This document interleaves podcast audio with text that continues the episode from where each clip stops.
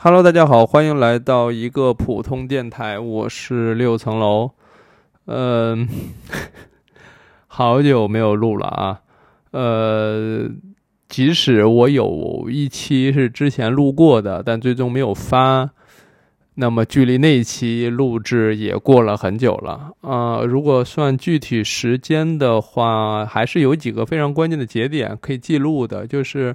我之前确实录了一期播客，但是没有发，因为那时候录的是聊聊医疗剧，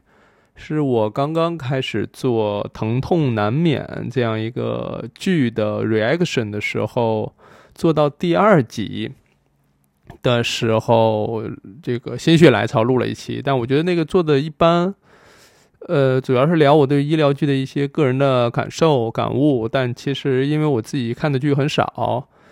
嗯，这个感受呢，也不是特别具有代表性，或者说我自己那么认可，所以呢，那一期就没发啊。所以我我坦率讲，我也不是说把这播客就忘了这个，但是吧，它它自然流淌嘛，它没流淌起来，那就说明是发自内心的觉得不应该发，所以不发也是有情可原。嗯，那发当然很好了，所以就是呵 呵我看到有很多喜欢的老师，他们都在定期更新播客。嗯，但因为我没做到，但怎么说？这实话实说，我也没有多愧疚，或心里有多难受，因为没闲着嘛，也在忙其他事儿。那么今天呢是刚好把第七集的 reaction 的视频也发完了，这意味着说这一季的疼痛难免的七集的 reaction 我已经全部做完了。那在这这会儿呢，我再来做这个内容，可能就不太一样，所以呢，我就觉得说，要不要再录一期啊？之前呢，肯定是聊聊的不开心，或者说没聊好，但这次呢，反正随着时间推移，我又发现我去聊医疗剧的意义不大，因为还是我前面讲的，我个人那个看的影片比较少，嗯，所以我今天下午还做了功课，说接下来如果还想做 reaction 的话，要看哪些剧集。我觉得这是一个很好的形式啊！我坦率来讲，就是看剧的时候，同时把剧当中涉及到的一些妇产科相关的科普知识拿出来，单独去进行讲解、分析里边的一些知识点、一些健康的理念、一些嗯，往往在现实生活当中包绕在健康外部的那些复杂的信息等等，能够拿出来一起去探讨。这个我觉得是医疗剧本身的价值，而不是看。里边的演员搞对象什么之类，当然我觉得是可以有搞对象啊，可以有情感，可以有家庭，可以有上下级、朋友、领导之间的这些关系，其实都可以的。因为医生的生活不是除了临床之外什么都没有，他还有别的他自己的生活。所以医疗剧本身呈现医生的生活、情感，这没有什么问题。但重点就是一个当中比重的问题，以及当中的。呃，这个剧真正想要传达的到底是什么信息？包括就是临床的工作生活是如何跟他的情感、跟他现实生活产生影响、彼此关联的？这个我觉得很多的医疗剧可能未必能把这件事做好。呃，这是我就是说希望医疗剧这部分能够就是改变也好啊，或进步啊，或者说重点去去攻克的问题。嗯，所以我之前第一集呢，第不是第一集了，就是我上一期录了一个三十多分钟，不到四十分钟的一个播客没发的那个，就是重点就在吐槽这个医疗剧当中的一些情感啊什么之类，包括呃，主要是主要是过去的一些国产医疗剧当中给我看伤了，原本是奔着这个医疗本身去的，结果发现都是搞对象啊什么之类的，我就觉得很奇怪。所以带着这样的偏见录了上一期，但我现在又觉得它不够周详。呃，主要是因为医疗剧是允许有情感的，这个是很正常的。医生跟患者之间的情感，患者跟家属的情感，对吧？方方面面的情感其实都应该有，但它主要是围绕着临床展开的。呃，它很像是我去做《人间冷暖》的那个系列视频的一个初衷，就是我们希望通过疾病的讲解，让大家对健康、人性和疾病。之间的关系能够理解的更加清楚啊，这是一个我觉得医疗剧区别于其他剧的一个特点。但是呢，就是我我很显然我自己现在还未必能把这件事讲得很清楚啊，因为确实阅历有限，见的人也不足够多，然后看剧的话也也不一定具有怎么讲，叫做是类似影评人啊或什么这种能力去讲解啊，所以只能说把当中的知识点或者说疾病讲一讲。所以如果说讲这个剧的 reaction 的话，我通常就是科普是核心，剧当中的一些情节什么之类的，我就很少会涉及到，因为你即使做这个也是为了把科普讲下去嘛，大概是这样啊。所以我我还挺珍惜我这个状态的，所以我就，嗯，又今天下午又做了一些功课，又搜集了一些适合来做 reaction 的剧集啊，包括我看啊，《产科医红鸟》是一个日剧，是讲产科的一些疾病的，主要是产科的一些问题。我刚看了第一集，我觉得还不错，但是日剧它有着日剧的特点，就是有那些夸张的。冷不丁蹦出一些鸡汤的一些语言，就是有一些那种热血的中二的情节在里头。它跟那个疼痛难免这种英剧是不太一一样的。就是英剧，我不知道该怎么讲。它看上去，我不知道大家看过那个什么《神探夏洛克》什么之类的，都有一些那种冷幽默、冷面笑匠，或者说那种阴阳阴阳怪气啊什么，就有很多那种那那种东西在里头。它是不太一样的。每个国家剧可能确实还。不太一样，包括还有一个韩剧叫《妇产科》，好像就叫《妇产科》。嗯，讲的是妇产科女医生的事儿。嗯，那个我没有还没来及看了啊，因为确实我平时看剧的习惯不不不怎么不怎么好，或者说也没怎么建立。平时可能看纪录片或看书多一点，然后剩下的可能就是纪录片类的。纪录片类的我还有几个，我想想看，还有《生门》。是想要去做 reaction，因为之前是贵州卫视还是哪儿录录录综艺，呃，也不叫综艺吧，录个节目，录节目呢，然后就请几个嘉宾去讲一些育儿呀、妇产相关的一些知识，然后就有幸跟李佳佛老师就同台嘛，所以就但是呢，虽然同台，也知道这个生门是跟他们那边相关，但是就没看过。所以这次呢，又想说借着这个机会把生门看一看，看是不是有机会做一些当中的科普，但也不太确定，因为当中涉及到真实的人，包括姓名什么之类的，我不确定这样会不会有一些冒犯到当中涉及的人或者说家庭，所以。如果说我能够很好的规避掉对于个人的影响或损伤，只是专注在疾病或者说知识点的科普上，那我觉得应该还可以做一做。但如果我没有办法做到这一步的话，那有可能我再重新来做这个东西，就有可能会伤害到当时的纪录片当中涉及到一些人，这是我不希望看到的啊！这不是我做这个 reaction 的一个初衷，这是我的想法。另外还有像手术两百年。有我我很喜欢的一位老师，他参与做的这个联合编编剧吧，应该是，嗯，编剧还是编辑，我我我不知道啊。就是李清晨老师，就我们有时候微信会聊一聊，然后包括我也会看他的公号，以前在微博上也会经常看他分的内分享的内容，只不过现在，呃，他他他不不怎么在微博。那这个手术两百年这个纪录片也很好，当然里边也有我们这个妇产科的大佬，郎景和院士，包括其他的大佬，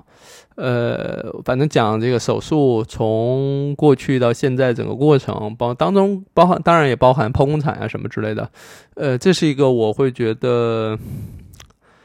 嗯，值得去讲一讲，但因为它已经超过了妇产科的范畴，它更多的是外科整个外科体系、外科范畴的发展等等。我我不确定我能不能讲好，但是我还挺想讲的，因为当初在临床也是非常喜欢手术本身的，包括包括学妇产科，当时也是因为想要学，呃，妇产科的手术，所以想去学一学啊。嗯，那么现在呢，就是说，如果有机会做的话，当然可以希希望可以做。那包包括书我也有啊，就是如果有这机会，对吧？对吧？书看看也行啊，我觉得都挺好的。另外就是尖端医疗的真相，尖端医疗的真相这个事儿，就是它主要讲的是那些医疗技术的发展背后，嗯，涉及到一些就是额外的损伤。实验人员，包括参与实验的这个患者啊，包括背后的一些审批，嗯，包括钱的问题等等这些，就是我们能看到医疗的发展背后是不是有一些什么血淋淋的现实啊、赤裸裸的这个黑幕啊什么之类的。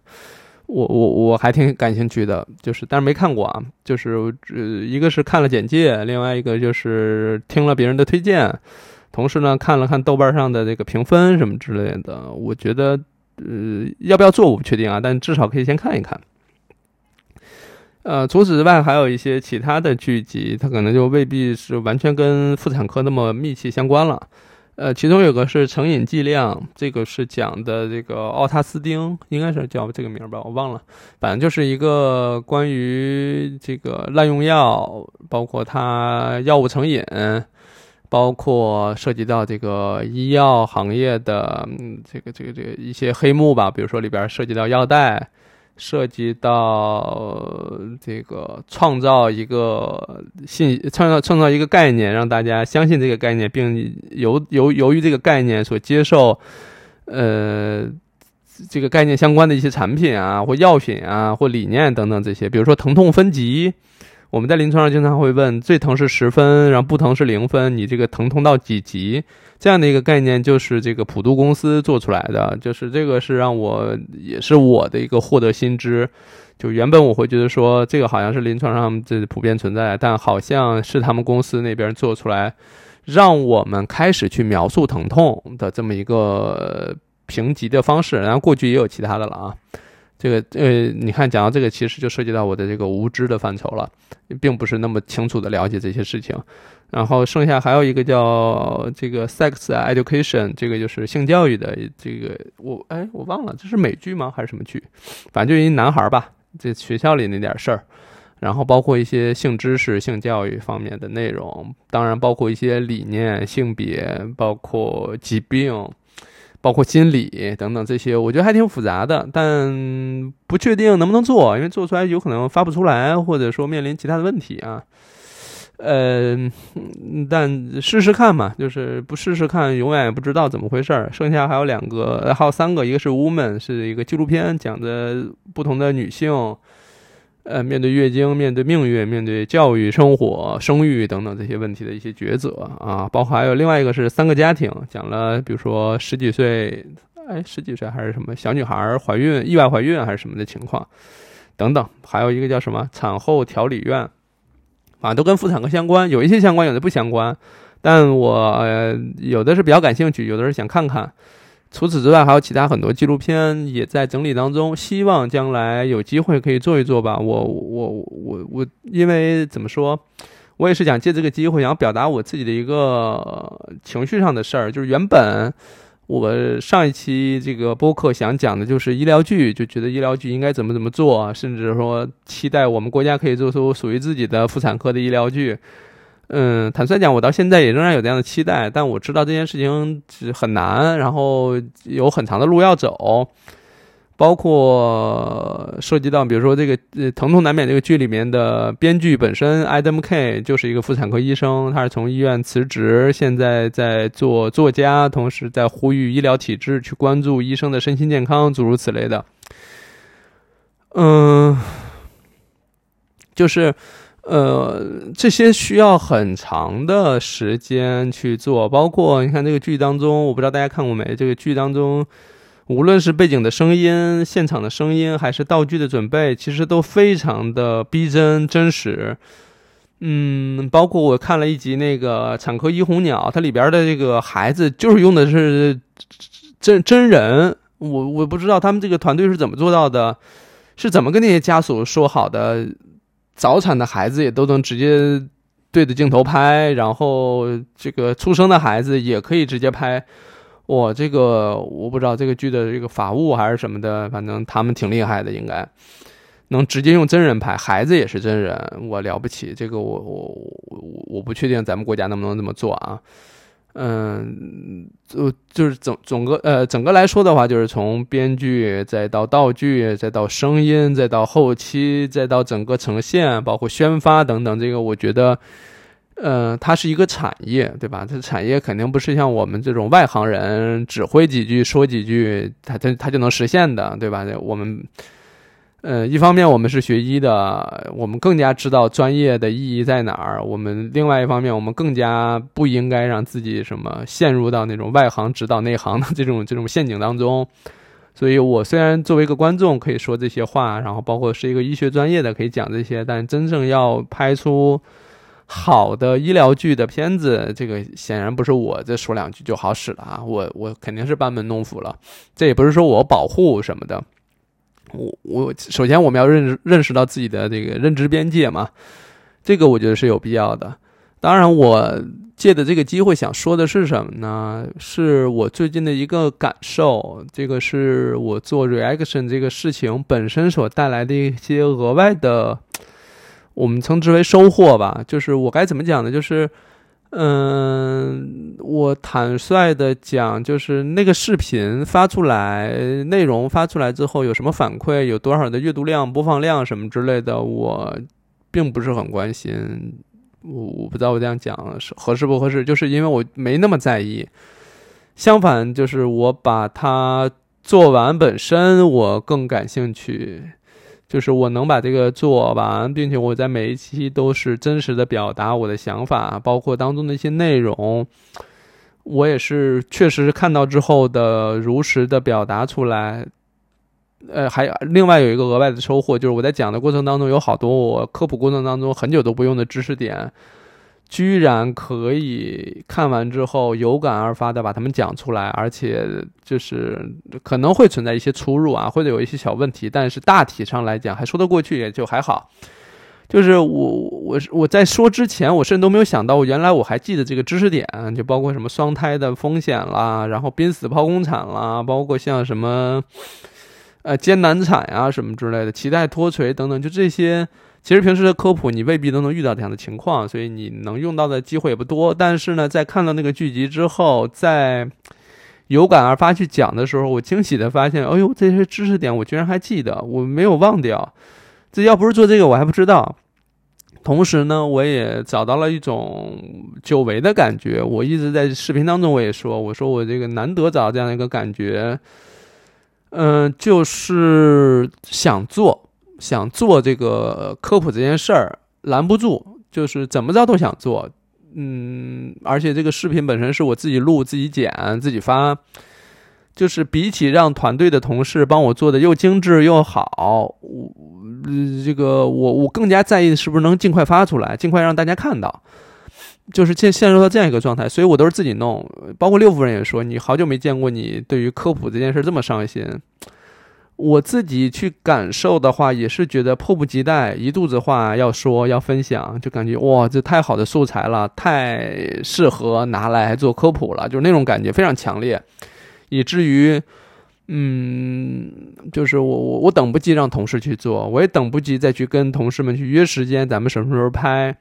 我我我我准备好素材，我直接就拍了，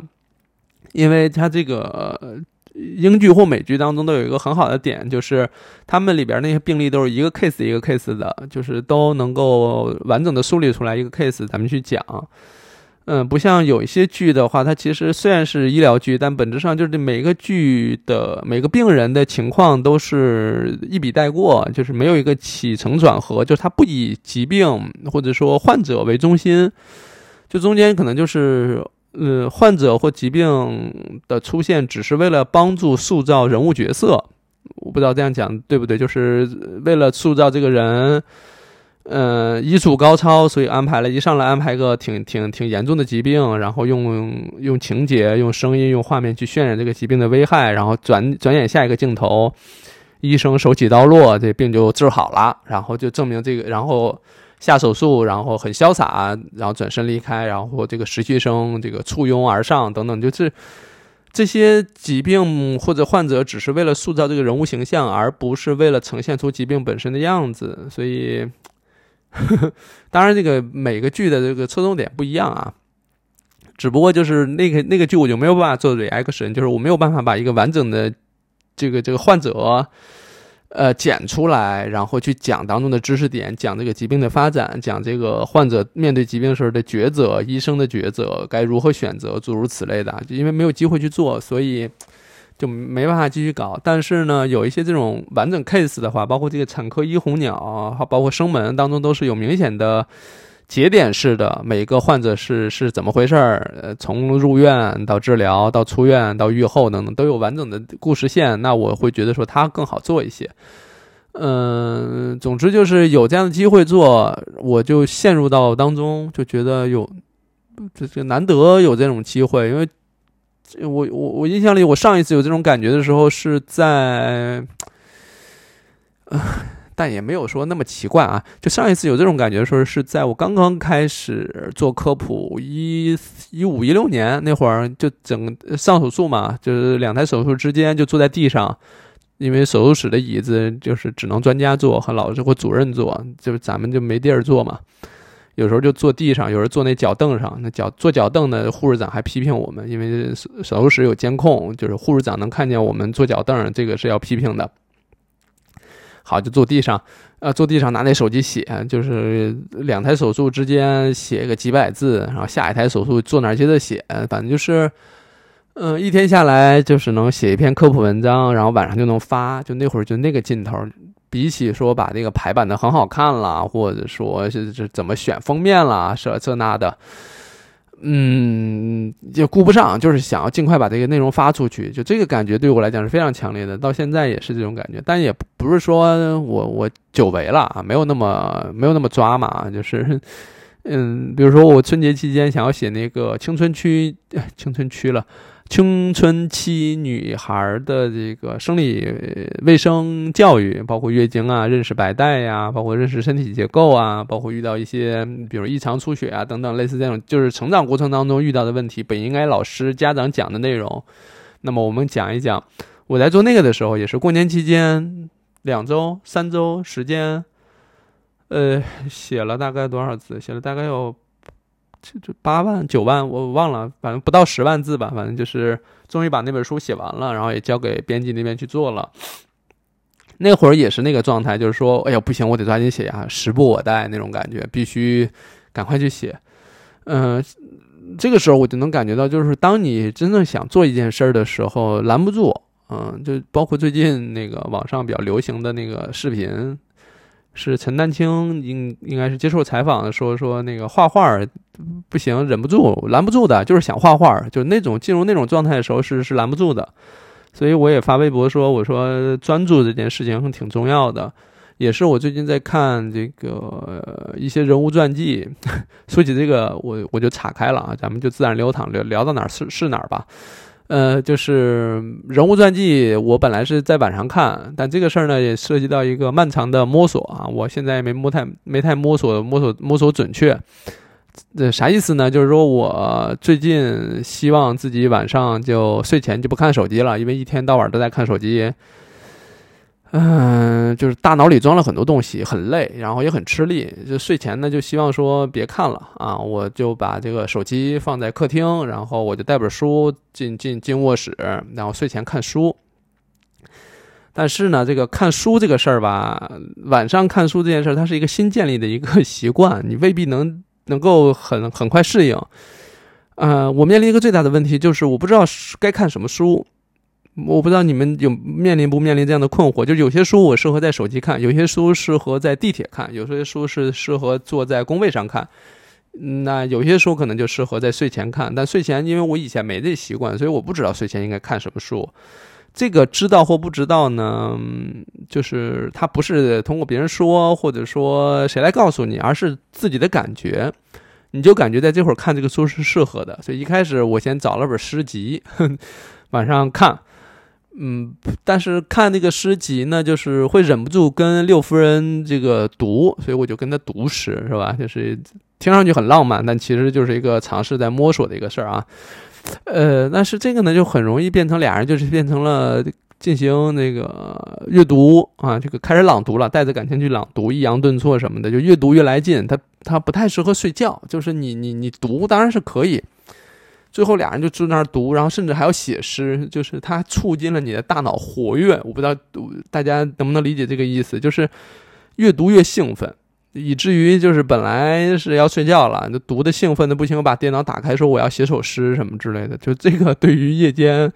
睡前来读的话，可能不太合适，所以就放掉了。另外就开始看一些类似，就是我不知道该讲，我我称之为叫工具书吧，就是比如说像读这个规模什么之类的。呃，但是呢，这种是需要一个非常严格的，或者说很很缜密的思维逻辑跟着看。那在睡前的话，我认为我那个状态不足，不足以把这件事弄明白，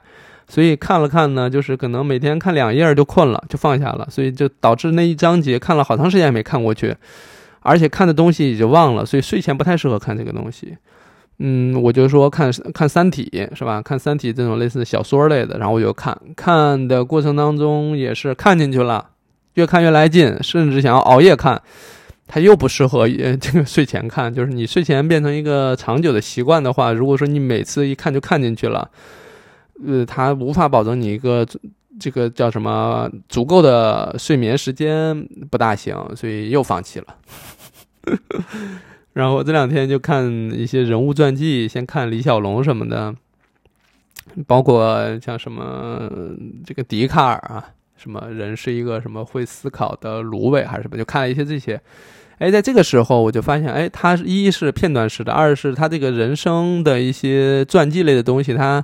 它其实没有那么强的故事性。而且你错过什么你也还好，没有那么大的那种感觉，错过了重要信息的感觉，也没有那种说所谓白看的的感觉。就是你没有在这件事情想要迫切的获得什么，就会好很多。而且一般人物传记都像纪录片一样是平直的，的没有那么多什么跌宕起伏啊什么之类的。就会让我觉得没有那么迫切想要获得什么，也没那么焦虑，也不至于让大脑处于一个兴奋的状态。就是我觉得人物传记至少对于目前我来讲的话还好。那说回来，就是因为最近看了一些人物传记，就发现有些人他们做事情，或者是说能把一件事情做成了，呃，我明显感觉到他们在做的时候，他们并不知道这个事儿是要奔着做成去的，就是他们并不是要。就是说我做这件事就是为了成功或为什么？不是的，就有些人他做这些事情就是单纯想要做，呃，就是想要做这件事情，就会让他们忽略很多可能会占用时间的或分散注意力的事儿。比如说，有很多人在做一件事情的时候，他会考虑别人的感受，他会考虑做完的评价，他会考虑。时间成本、机会成本，就是是什么权衡利弊，就他会非常理性的去分析这些事情。可是越是理性在分析这些事情，最终就变成了他觉得我有必要去做，而不是我真的想做。就是他会忽略掉一些感性成分上或者一些直觉上的那个 那种呃叫什么原始的冲动，就是说我无论如何我都要做这件事儿，他即使没人看，即使别人不看好，我也要做。呃，恰恰就是忽略这一点。但我看这些人物传记当中，他当然啊，有些有些人他有，比如说特征性的时代背景，有家庭条件，有阅历、认知等等这些，等等，在这样的情况下他去做。但真正他去做起这件事儿的时候，他其实不是很关注外界这些评价，而且这个什么投入产出比，花了花了多长时间什么的，他没有功夫去想这些。因为在他看来，想这些事情似乎也是消耗时间的，就精力都流淌在，都都都流到别的地儿去了，导致没有办法专注在这件事情。而他们能把这件事情做成，我觉得是有客观原因，就是因为他们确实花了大量时间在这上面。就像我之前讲那个异类的时候，比如说比尔盖茨啊什么的，包括 Steve Jobs，他们就是。嗯，他们能把这件事情做成，就是因为他们花了，确实花了大量的时间。他们学编程，然后对硬件的那些研究，他们确实是花了大量时间。那个确实是需要时间堆出来的，他没有这个时间去堆，是不可能的。所以他就形成了两两种循环。就有些人瞻前顾后，然后看这个看那个，然后在意评价，在意外界的这个反馈，在意这个在意那个，导致他越在意那些花在真正想做的事情上的时间越少，他就越不太容易把那件事做好，或者说没有办法让那件事情向好发展，往往就最后就失败啊或什么的。就是，但是我们很难讲这个失败是因为花的时间不够，还是说注意力分散分散了，还是说一开始就不应该做，就方向就是错了等等。是没有办法去去去去评评价的，但是那些人呢，他们确实对于他们对于成败的理解也没那么重要，或者说他们能够专注的去做那些事情，他们就认为就已经成功了。就是这种感觉是不太一样的，他很像是一个，嗯，怎么说呢？就有些人吧，他是希望这个。就像参加跑步比赛一样，他是希望尽快跑完，最尽快结束，尽快出成绩。那么出了成绩之后，如果他的成绩是最好的，那么接下来他就花大量的时间去守住自己的这个记录、成绩、荣誉。而且他也不希望再进行新的比赛了，因为进进行新的比赛，则意味着他有可能这些荣誉都失去，他他他他就被人超过呀，或什么之类的，或者说一些意外情况等等。嗯，就是会有这样的情况。那对于其他人，他对于这个结果他没那么在意，他也不是想要多花十一一秒钟、一分钟去守住这些成就的人，他就会希望这场比赛结束之后，他赶快开始下一场。他会更加在意自己是不是还在继续跑啊，是不是还在向前跑，是不是还在继续做着自己想做的事儿。或许对于这些人来讲，继续做着自己想做的事儿，这本身就是成功的。当然，我我我还是说啊，他们对于成功这件事情可能没那么在意。他们也不在，不是很在意外界的成功或失败。当然，就会有人说，那，呃，那这样的人是不是更关注自己？他对于身边的人可能不那么不那么关心或不那么在意？我觉得也未必，因为，嗯，一个人处在一个良好的社交关系当中，这本身也能帮助他去做他自己想做的事情。如果他处在一个糟糕的人际关系当中，或者说，呃，或者说受到外界的各种敌视，然后是实际上是现实生活当中的一些影响的话，那也没办法会让没没有办法让他继续在做自己的工作啊，或或者做自己的事情，因为那些现实生活当中的阻碍或矛盾是有可能呃消耗他很多时间跟精力的，这由此就有可能没有办法让他专心在做这些事情。因此，就是如果说一个人专心想要做这个事儿的话，他就是。拦不住的时候，他就会想办法，要么就是在做这个事儿，要么就是在想如何做这个事儿。呃，他就会想办法把这个阻碍他做这件事情的所有的阻力都尽量减小，所有的阻碍都尽量变得平滑起来，然后让所有的这个这个这个。呃，起伏都变得稳定起来，就是这种状态。就比如说，他的心情也可以也会变得比较比较稳定，情绪的稳定，生活作息习惯的稳定，饮食的稳定，包括收入水平的稳定，以确保他能够持续不断的把时间投入到他想要做的事情当中去。我觉得这是一个正向反馈，就是相比于前面讲那个反馈之余，这也是一个更加正向的反馈，就是我花了更多的时间，我获得了反馈。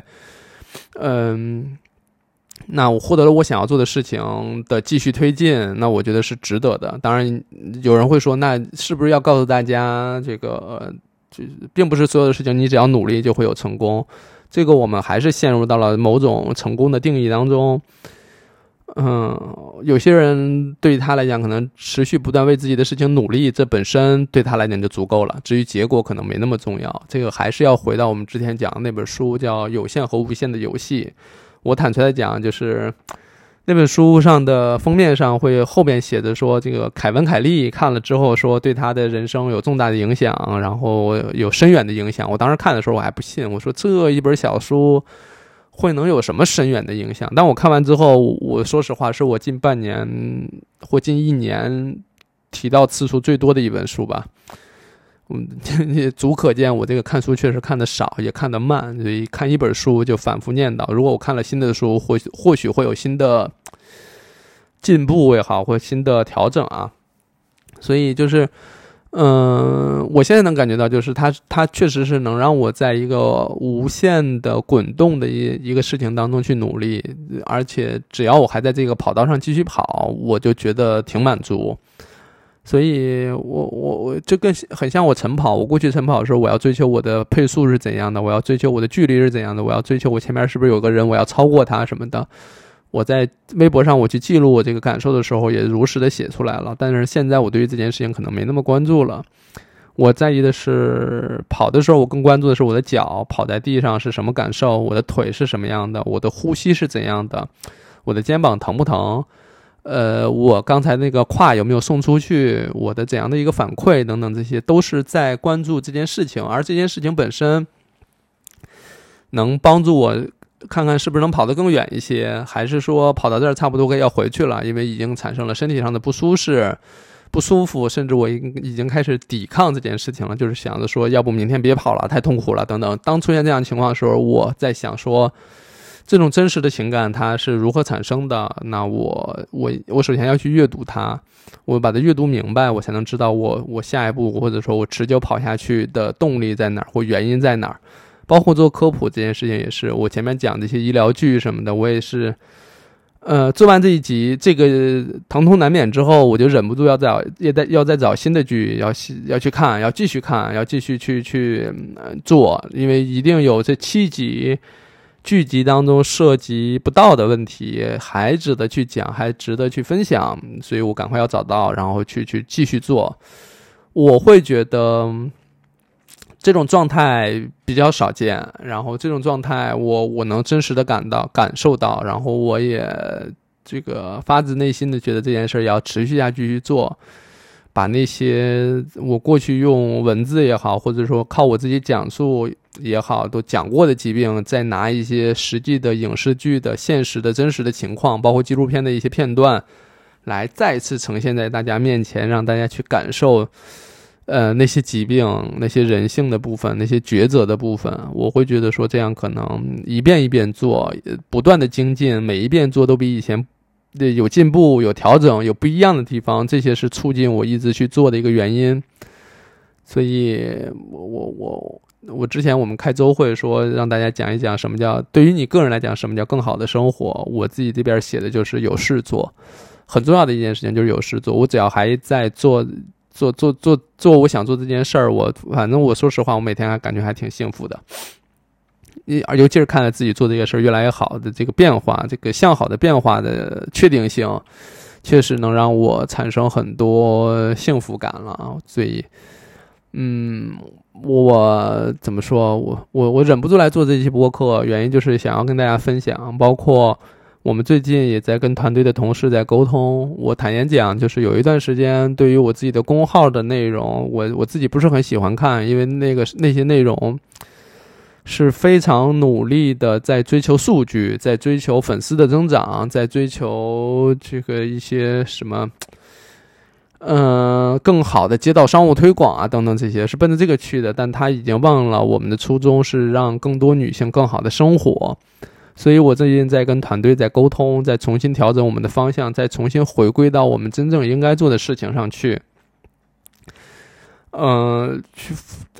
不要去做那些片，就是片面的想要追求数据，想要什么接到广告什么之类的这些事情。呃，我不知道这样讲。是不是大家可以很好的理解啊？但我是要真心的告诉大家，确实我我意识到了，因为我自己做的公号，但内容我自己不喜欢。我我不喜欢的原因，就是因为他们不真诚，他们不够聚焦在我们真正想做的事情上。我每天还在做着我认为能帮助女性更好生活的内容，但是公号那边，或者说我让我的同事们他们去做的另外一些内容。呃，是为了挣钱，是吧？你你你你说的是主意，但是这个眼里全是生意，对吧？我我自己以前说过这句话，还是但是还是说别人，但是现在我自己发现，我自己的团队，包括我们自己在做这样的事情，我自己很愧疚。所以反过来，我们要把那些过去追求的数据什么的都放掉，我们专专心心的去做一些我们真的认为能够帮助更多女性更好生活的这些内容。嗯，当然我说没有用啊，你们也不用关注我说，不要不不是说我说了就代表我们已经做成了，没有的，就是这个具体要看行动，所以我每天都要去看我们公号的内容、生产的内容，我要看他们产生内容的那些编辑、那些医生写的时候高兴不高兴，是不是有那种像我之前讲的那种，我忍不住要跟大家分享，我一秒我也等不了，我必须要赶快讲给大家的那种冲动，那种。我觉得那种专注吧，就是我不在意那些数据什么的，我也不在意你这个这个什么品牌广告能不能看到我们，我也不在意是不是有那么多读者都看到了，哪怕这一篇就是一个很小众的内容，就是但是有人看到了，有人看到当中的知识点，有人看到里边的知识，并且运到运用到自己的生活当中，帮到自己，哪怕是帮一个，我觉得都是有意义的。我我就是想要专注在做这件事情上。我过去比如说追求数据也好，追求挣钱也好。嗯，我觉得一方面你不可否认，你团队有人，你是需要给大家发工资的，你是要养团队的，这个是呃，我我觉得商业的逻辑上，我我觉得大家应该是能理解的。你不可能说你不挣钱，那你靠什么养呢？对吧？你靠什么给大家发工资呢？靠爱吗？靠你我爱这个世界就能每天大家喊三遍就就算有钱了吗？就吃饱了吗？不是的，还是得发钱。你该挣钱还是挣钱，只不过呃。那个时候我没有那么笃定，我也没那么专注，或者说我没我我没有那么相信，说我只要把我眼前的事情做好，我就能让我们的团队活下去，我们就能生活下去。那时候就是因为不自信、不笃定，所以就想赶快挣钱，以挣钱为主，来帮助大家生活，来来来帮助团队挣钱发钱，然后把团队养活的能能够把公司开下去。尤其是疫情本身，很多公司都开不下去了，我们勉强扛过来到现在。但这个扛的过程当中，我逐渐发现，我或者说我逐渐有更多的信心，更多的笃定性。我会认为说，似乎我们只是专注在把我们想做的事情做好，这件事情本身就有可能让我们活下去。所以我我越来越相信这件事情，我越来越相信发自内心的那种想要去做科普的冲动。我也希望让我的团队的同事。能够体会到那种冲动、那种专注给带给自己带来的正向反馈，所以我也希望他们能做他们真正喜欢的内容。在一个大的框架下，我们都奔着一个目标，就是帮助更多女性更好的生活。这因为这源自我学妇产科的一个初衷、一个出发点，所以我们做这样的内容，做这样的方向的调整。呃，我我确实是在现在这个阶段想要这么做，但是团队同事也好，或者说大家听众也好，可能会觉得说，那你们怎么吃饭呀？怎么生活呀？我会觉得说，只有我们专注的在做这样的内容，才会有人相信我们。那么我们无论是打广告、推产品，或者是我们做其他的这个可以盈利的事情。我们的初衷也是希望那些东西是能帮助女性更好的生活的。如果不是，我们也就不做了，对吧？就是它能挣钱，但嗯，但没必要，对吧？不不不需要去做这个事情。那嗯，那你说，比如说有个东西，他他买了都买了这个东西之后，确实对大家的生活好。我们举个例子，比如一次性内裤，你出差的时候，确实一次性内裤要比你换内裤、洗内裤什么要方便很多。尤其是现在的南方的回南天。阴冷潮湿等等这样的环境下，温暖潮湿吧，阴冷潮湿，春天应该不会了。在这样的情况下，一次性内裤是一个不错的选择。但你说我们推荐这个产品给大家，你说能不能挣钱？当然能挣钱。但问题是我们推它的初衷是因为确实是需要。但如果说你不需要，我也不推荐你买，你对吧？你日常的话，你或者说你北方，你没有必要就准备这个一次性内裤什么的。嗯，包括我们选择这个一次性内裤，到底是在怎样几个维度上去进行测评选择，对吧？这有我们的初衷，有我们的思考，而这个思考的本身就是能不能真正帮到用户，帮到女性更好的生活。与此同时呢，你你你买这些，你在这儿买还能稍微便宜点，节省钱算不算呢？算不算让我们的生活更好呢？应该花十块的，我们让你花了五块，是不是能便宜点呢？便宜本身是不是也能节约这五块？剩下的五块钱是不是能买别的东西啊？能让你对吧？买个烤面筋也行啊，也够啊，也能开开心快乐呀，对不对？所以我在想说，我们把目标调整完，调整到一个我们专注的事情上，不管是我还是同事，都是一个共同的目标，我们都在专注在这件事情上。我们就想试试看，如果说我们专注去做这件事情，到底能不能让我们活下去？如果活不下去，那是我们的问题，跟跟这个方向没有关系。这个方向是没有错的，只能只能说这条路我们自己没走好。但这件事情本身跟我出来就是，它就很像是我在跑步的时候去关注的，因为我们调整了方向，因此我每天会关注我们团队产生的内容，他们是不是真的在在在奔着我们的目标去。他他们是不是真的能让我们跑得更远一些，或者说跑得更稳定一些？在这个跑的过程当中，我们不断去纠错，不断去调整方向，不断去改善，就是为了能跑得更久一些。我我我我不知道为什么这个我一直在说，我希望跑得更久一些，就是因为我就是希望这个比赛一直不结束，就哪怕这个阶段性的结束之后，接下来还能继续跑，我就是想要跑下去。这个嗯在于对于自己的越来越多的阅读和理解啊，就是我我在读读明白我自己这件事儿上，花了很长的时间。就是我原本会觉得说，我是不是干几年就不干了什么之类的，但我愈发的觉得说，我要干到八十岁、九十岁。我我现在三十多岁，我还有四十多年、五十多年要工作，我不可我可不能停下来。但如果我做的这个事儿是三三五年就干完了。那我会觉得没事干了呀，我我我还是很害怕自己没事干的，我也很害怕自己自己不再被需要，或不不不重要，或者什么的，或者说，嗯，这些都抛开的话，我我最担心的就是没事儿干。这也不是害怕无聊，就是事情本身能让我把我的时间精力投入在这件事情上，这本身是一个巨大的恩赐。就是我也很感谢我学了妇产科。然后赶上了互互联网的现在这个发展的一个阶段，让我有机会去做科普，让我有事做。这件事情确实给了我非常非常大的推动力，就是甚至不用推，我自己就特别想去做这件事儿。而且我想干得更久一些，我想干到七八十、八九十，能一直有事儿干，这本身对我来讲是一个巨大的恩赐啊。当然，就如果有一天确实就你说不让干了，那那我肯定会找其他的路径，其他的方式去。去去去去做其他事情，但总之我很难停下来，我我我我不想停下来，哪怕阶段性的停止，也希望尽快再次加入比赛，再次开始跑，这是我的一个冲动。所以，我我不知道该怎么讲，就是本来是讲医疗剧，但是在这个医疗剧的过程当中，就是我在专注去做这件事情的时候，我额外看到了很多风景。包括我最新的这个感悟、感受，包括我们决定要调整方向，这本身都是因为我开始做这个医疗剧的 reaction，所它所带给我的这种带给我的这种不在预预判范围内、不在计划当中的这些感受、这些收获，是真正就打开新的世界、打开我新的视野、开拓我未知领域的一个一个契机。就是我我我收获这些，并不是我的目标，就是我就想我在做 reaction 的时候，我我并不知道我要收获这些。但这些就是我在做的过程当中一些附加的价值或额外的收获，所以我猜想这样的反馈，呃，如果说我们全部团队都专注在一个目标下的话，那么一定会衍生出来，比如说我们就是能给大家发出工资，就是能让团队走得更远，就是能让团队变成良性的运营，呃，有可能就是我们专注在这个内容上的时候，虽然我们不追求什么十万加了多好的数据，但它确实是。这这个内容越来越多的受到大家的关注，大家越来越喜欢，或者说重新开始喜欢上我们的科普内容等等。嗯，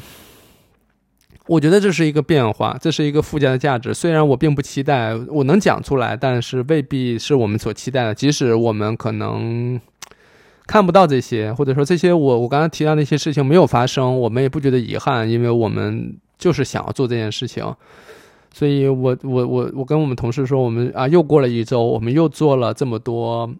有可能帮助到大家的科普内容。我们即使没有获得多好的数据，即使没有接到推广，即使。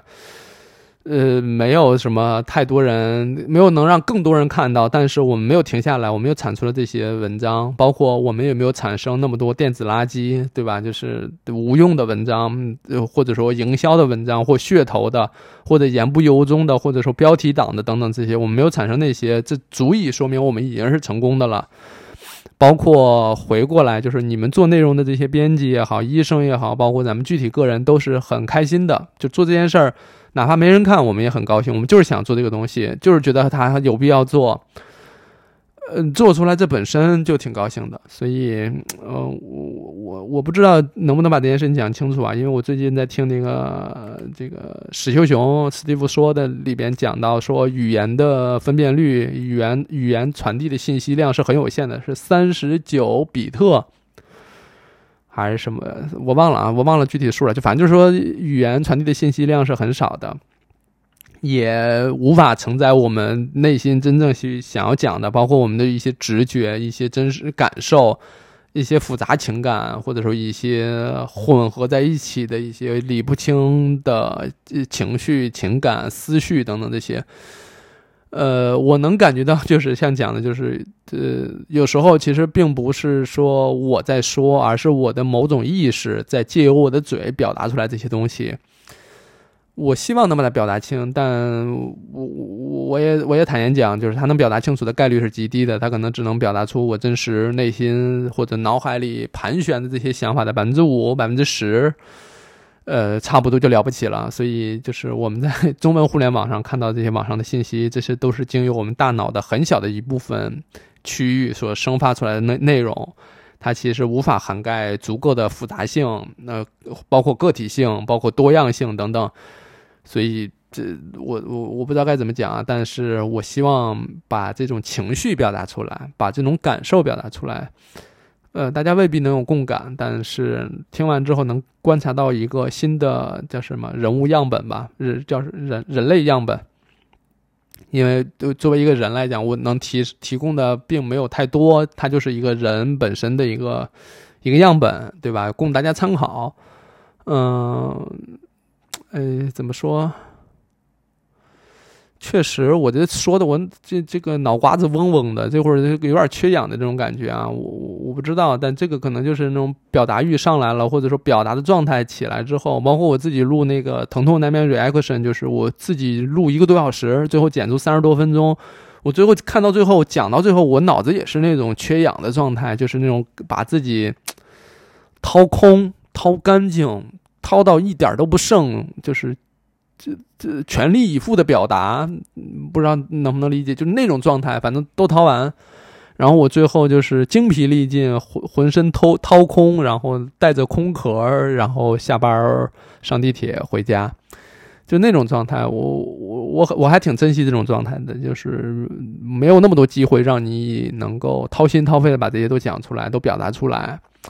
我还挺喜欢的，所以。前面我讲了一些内容，讲讲了一些我们我自己吧想要调整的方向，想要去努力的方向，这些都，嗯，就供大家参考吧。然后也可能我过一段时间再来听，再回来听这个内容的时候，又会是另外一个心态。但是，无论是变化成怎样的，或者说变化本身才是永恒的，但我无论怎样去做，都是希望能让我自己走得更远一些，或跑得更远一些。或者说远不远无所谓，我就希望我能一直在跑，这本身对我来讲是有意义的。嗯，差不多这期就到这里吧，我我能讲的就这些了。当下我掏空，也就是这个样子了。等下一个阶段，我又有了什么新的想法、新的感知，我再分享给大家。嗯，其他的我想想看啊，收藏瓜度是吧？就是赶快把想讲都讲一次，因为更新一次不容易，不然就忘了。嗯，差不多吧，差不多就这样。然后那这一期就到这里，感谢大家的收听啊。然后我前面讲那些那些 reaction 的视频内容，如果大家感兴趣的话，可以持续关注一下。有可能不确定要先做哪个，有可能做出来之后也能给大家带来一些新知、新的感悟、新的收获。总之，感谢大家啊！我们下期再见。然后我形成一个新的这个录播课的一些规律之后呢，可能就会变成稳定的更新，但也不要抱有太大期待，因为咱们就是一个自然流淌，有水就流淌，没有咱们就暂停就行了，好吧？那我们就到这里，感谢大家的收听，我们下期再相会，是吧？我是六层楼，我爱这个世界，拜拜。